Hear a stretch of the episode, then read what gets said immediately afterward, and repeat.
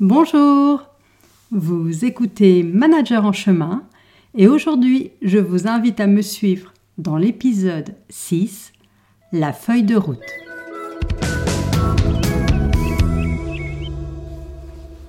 Bienvenue dans Manager en chemin. Je m'appelle Anne-Sophie et je suis manager depuis plus de 20 ans.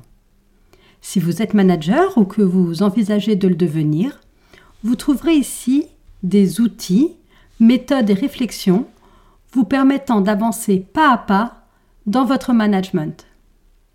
À chaque épisode, je vous accompagnerai dans votre rôle et vous encouragerai à prendre du recul afin de générer en vous des prises de conscience et des déclics. Alors, attachez vos lacets, prenez votre sac à dos et suivez-moi.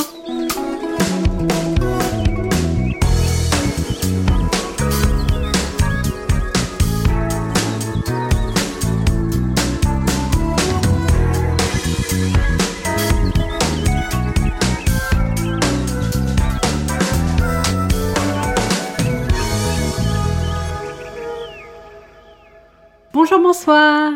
Aujourd'hui, dans ce sixième numéro de Manager en chemin, je tenais à vous parler d'organisation et particulièrement de l'intérêt de tenir une feuille de route. Alors, j'imagine que vous avez déjà entendu parler de feuille de route, mais est-ce qu'au juste vous savez de quoi il s'agit? Et surtout, savez-vous à quoi ça sert? Donc, c'est ce que nous allons voir dans cet épisode.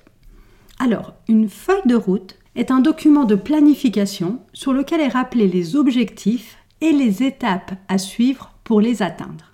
En management, une feuille de route peut être utilisée pour donner une vision à court, moyen ou long terme. Dans tous les cas, retenez qu'il s'agit d'un outil de management.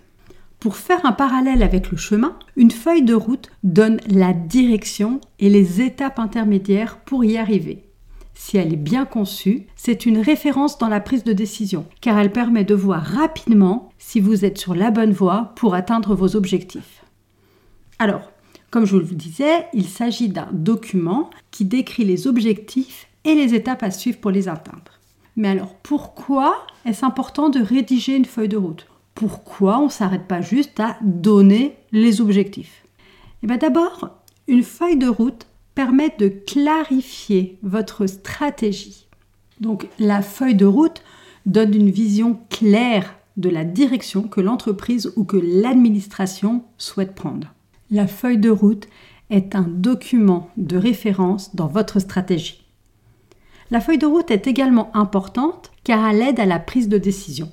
En tant que manager, vous prenez des décisions en accord avec la stratégie générale.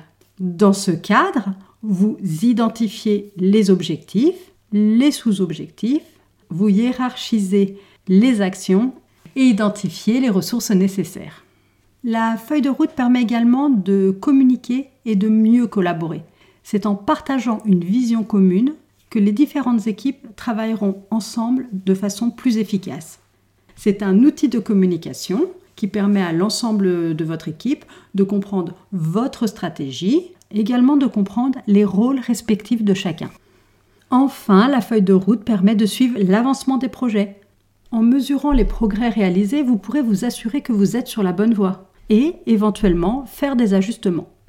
La feuille de route aide à maintenir une cohérence dans vos actions, dans vos initiatives et à veiller à ce que ces dernières soient alignées sur la stratégie globale. Fois la vision définie, il sera important de bien renseigner les objectifs que vous souhaitez atteindre. Sachez que vous pouvez décliner la feuille de route générale à votre direction ou à votre service. Il peut y avoir une feuille de route plutôt générale, donc euh, qui émane du CODIR, une autre qui émane euh, d'une direction et une autre plus opérationnelle que vous pouvez adapter pour votre service. La feuille de route doit donc inclure dans ce cas des objectifs plus opérationnels. Comme je vous l'expliquais dans l'épisode 4, la destination, les objectifs doivent être SMART, c'est-à-dire qu'ils doivent être spécifiques, mesurables, atteignables, pertinents et limités dans le temps. Une feuille de route, c'est comme une carte pour un randonneur. Elle montre le chemin à suivre pour atteindre la destination. Le deuxième élément clé est l'identification des étapes à suivre. Les objectifs définis, il convient d'identifier les étapes pour les atteindre. Ces étapes permettent de faire un point sur la situation et de s'ajuster si nécessaire. Par exemple, en randonnée, il est important de faire des étapes pour vérifier qu'on est bien sur le bon chemin. Il est également important de faire des étapes pour faire un ravitaillement en eau, en nourriture et bien sûr pour se reposer. Ensuite, vous devrez également euh, mentionner dans cette feuille de route les ressources nécessaires. Il est important d'évaluer les ressources vous permettant d'atteindre vos objectifs. Ces ressources peuvent inclure euh, le temps nécessaire, le budget, les compétences, les outils.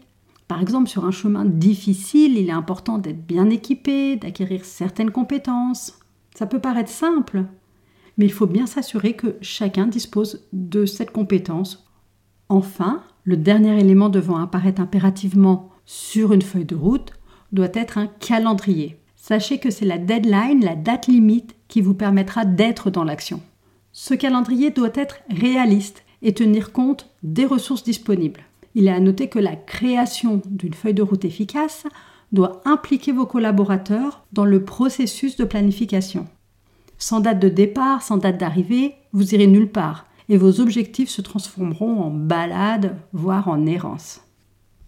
Au-delà des éléments clés qui sont la définition des objectifs, l'identification des étapes à suivre, l'évaluation des ressources et le calendrier, il y a des aspects à ne pas négliger pour que votre feuille de route puisse vivre comme vous le souhaitez.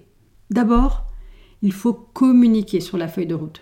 Une fois la feuille de route créée, il est important de prévoir une réunion de façon à la communiquer à l'ensemble de vos collaborateurs. Ensuite, une fois qu'elle est communiquée, il ne suffit pas de la ranger dans un dossier et de ne plus euh, la suivre. Il faut donc suivre l'avancement de cette feuille de route et l'ajuster si nécessaire. Le suivi permet de vous assurer que les projets sont sur la bonne voie et de faire des points avec votre équipe pour voir si des ajustements sont nécessaires. Dans une approche plutôt générale, certains auteurs comme John Cotter, qui a écrit donc euh, La conduite du changement, conseille également de créer un sentiment d'urgence. Il explique que le sentiment d'urgence pose, vous impose à vous et à vos collaborateurs d'être convaincus que les objectifs sont des priorités. Être convaincu que les objectifs sont des priorités, donc, génère un sentiment d'urgence et engage davantage les collaborateurs. Alors, ça peut être fait en soulignant les dangers à ne pas changer ou alors en présentant les opportunités liées au changement. Un autre aspect à ne pas négliger est de récompenser les comportements souhaités. Ça aidera à renforcer les changements et à les rendre plus durables. A contrario, les comportements indésirables doivent être identifiés et découragés. Il est très important également de recadrer les collaborateurs qui ne sont pas sur le bon chemin. Enfin, pensez à célébrer les victoires. Ça fait tellement plaisir de réussir une étape ou un objectif qu'il serait dommage de se priver d'une célébration, de passer à côté, de prendre un temps pour féliciter ses équipes du travail réalisé, du chemin parcouru. Comme vous le savez, à la fin de chaque épisode, je vous propose une question de façon à prendre de la hauteur dans votre rôle de manager. Alors aujourd'hui, je vous invite à vous demander comment est-ce que je veux engager mes équipes afin qu'elles atteignent leurs objectifs. Pour terminer, je vais reprendre trois idées essentielles à retenir sur la nécessité d'établir une feuille de route en management. Alors d'abord, euh, la feuille de route clarifie la stratégie et les objectifs de l'entreprise ou de l'administration. Elle aligne les équipes sur les objectifs généraux et crée une direction commune. Elle permet de s'assurer que les décisions sont conformes aux objectifs et ainsi permet de rester sur la bonne voie. Le deuxième point à retenir est que la feuille de route est un outil de planification. C'est la date de départ, voire les dates limites pour les étapes, qui vous permettra d'être dans l'action. Le processus de planification doit être réaliste et il doit pouvoir s'adapter aux aléas. Enfin, vous devez faire vivre la feuille de route, car c'est un outil de management. D'abord, la feuille de route doit être communiquée. Elle doit être flexible et pouvoir s'adapter aux changements. Elle doit également permettre aux managers de suivre l'avancement des projets. Et enfin, elle doit permettre de récompenser les bons comportements ou de recadrer des collaborateurs qui ne jouent pas le jeu. Pensez aussi à célébrer chaque victoire pour maintenir l'engagement et la motivation de vos équipes. Alors, dans le prochain épisode, nous resterons sur un aspect organisationnel avec un épisode spécial sur le suivi des activités de vos collaborateurs que j'ai nommé Rester sur la bonne voie.